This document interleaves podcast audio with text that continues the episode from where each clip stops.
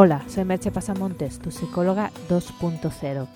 Ya sabes que puedes entrar en mi blog www.merchepasamontes.com y suscribirte. Y recibirás, solo por hacerlo, algunos regalos.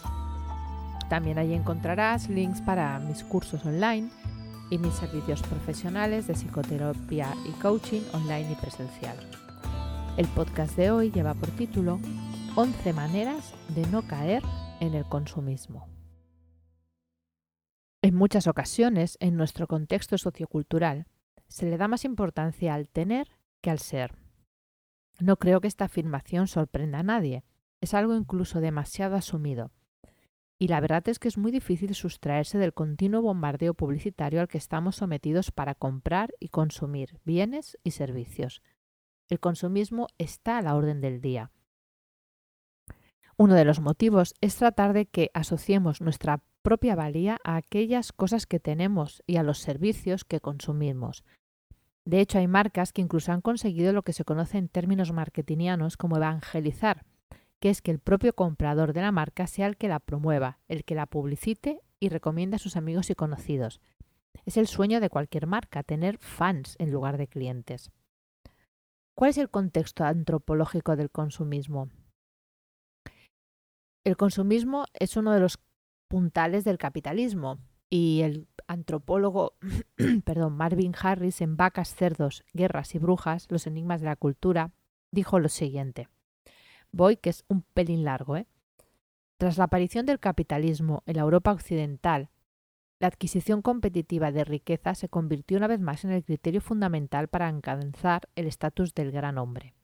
Solo que en este caso los grandes hombres intentaban arrebatarse la riqueza unos a otros, y se otorgaba mayor prestigio y poder al individuo que lograba acumular y sostener la mayor fortuna.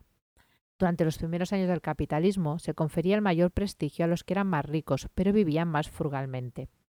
Más adelante, cuando sus fortunas se hicieron más seguras, la clase alta capitalista recurrió al consumo y despilfarro conspicuos en gran escala para impresionar a sus rivales. Construían grandes mansiones, se vestían con elegancia exclusiva, se adornaban con joyas enormes y hablaban con desprecio de las masas empobrecidas. Entretanto, las clases media y baja continuaban asignando el mayor prestigio a los que trabajaban más, gastaban menos y se oponían con sobriedad a cualquier forma de consumo y despilfarro. Pero con el crecimiento de la capacidad industrial, comenzaban a saturar el mercado de consumidores. Había que desarraigar a las clases media y baja de sus hábitos vulgares. La publicidad y medios de comunicación de masas aunaron sus fuerzas para inducir a la clase media y baja a dejar de ahorrar y comprar, consumir, despilfarrar o gastar cantidades de bienes y servicios cada vez mayores. De ahí que los buscadores de estatus de la clase media confieran el prestigio más alto al consumidor más importante y más conspicuo.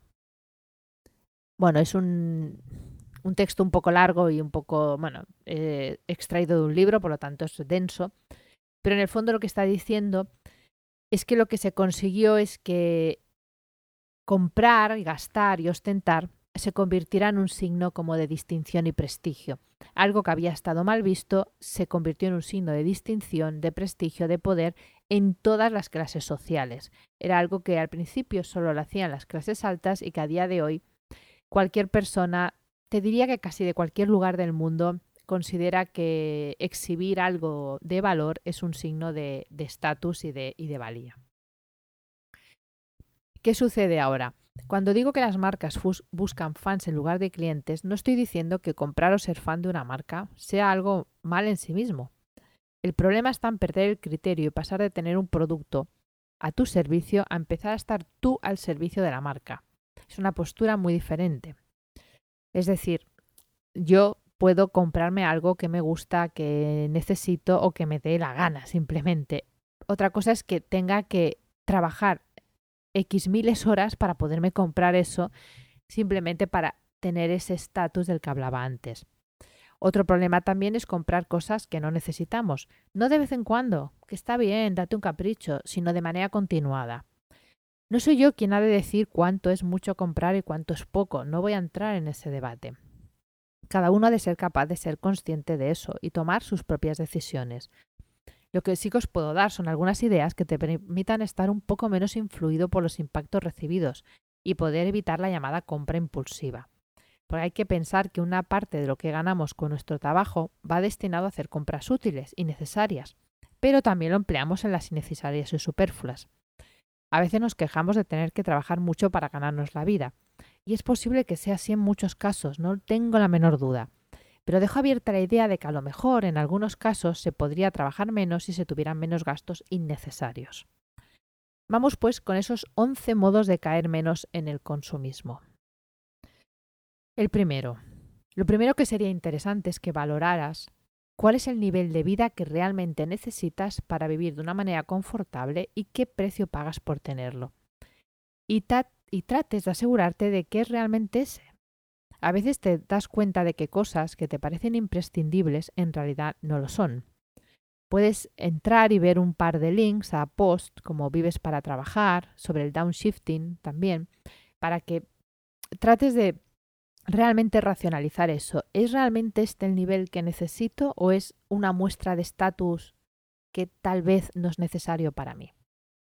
Un segundo punto que puedes aplicar es la norma de los 30 días. Cuando vayas a comprar algo que no necesitas, hablo de cosas no necesarias y superfluas. Espera 30 días desde que veas el producto hasta que lo compres. Si al cabo de 30 días sigues pensando que te hace falta, entonces cómpralo.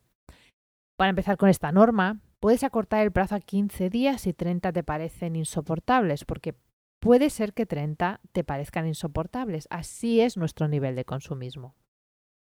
Un tercer punto es que limites en lo posible el número de impactos publicitarios. Y aquí vale todo, anuncios de televisión, páginas web, páginas de oferta. A más impactos recibas, más posibilidades de que alguno dé en el blanco. El cuarto punto es que trates de no suscribirte a las newsletters o boletines de marcas o empresas de comercio electrónico.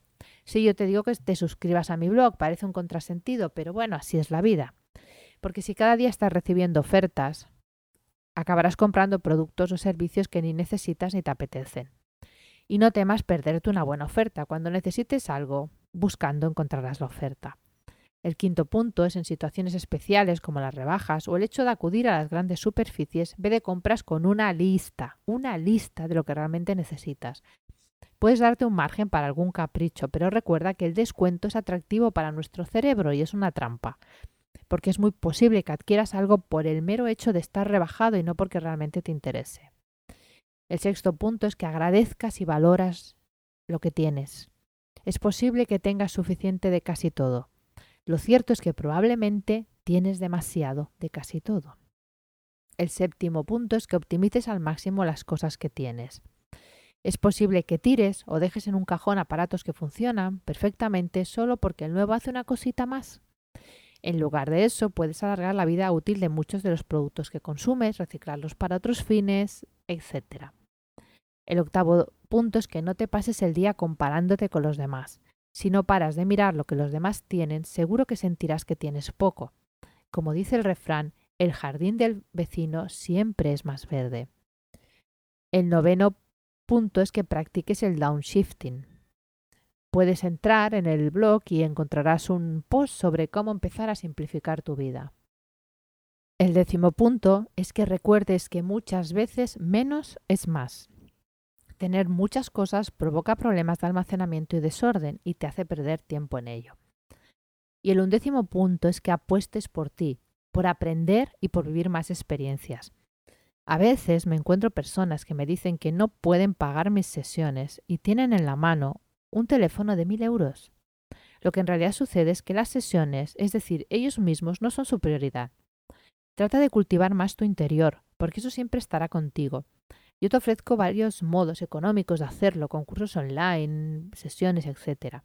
Un vestido o unos zapatos te durarán un tiempo, un cambio personal te durará toda la vida, incluso puede cambiarte la vida. ¿Cuál es ese cambio de actitud? Lo que te hace de verdad falta es un cambio de actitud interior, un cambio en el que el ser esté por encima del tener, en el que aprendas a disfrutar de la belleza de las cosas sencillas, de los momentos vividos, de todo aquello que te sucede y de lo que compartes con otros, en el que extraigas un mayor gozo de cada una de tus experiencias, de manera que no tengas que llenar el vacío interior con productos de consumo. Una sociedad, como dice Antonio Fornés, en la línea del posmaterialismo, de la siguiente manera. ¿Qué es más importante que vivir? Lo estamos perdiendo todo cada día. Deberíamos arriesgar porque tenemos mucho que ganar. Vivir la vida en plenitud, estar orgullosos de haber vivido. ¿Qué nos quedará al final del camino tras haber sido tan buenos trabajadores? No tiene sentido, no podemos apostar nuestra vida en el trabajo, la casa y las obligaciones, eso es nada. Al final solo nos quedará el haber vivido en la máxima de las dignidades, que es la de ejercer de ser humano.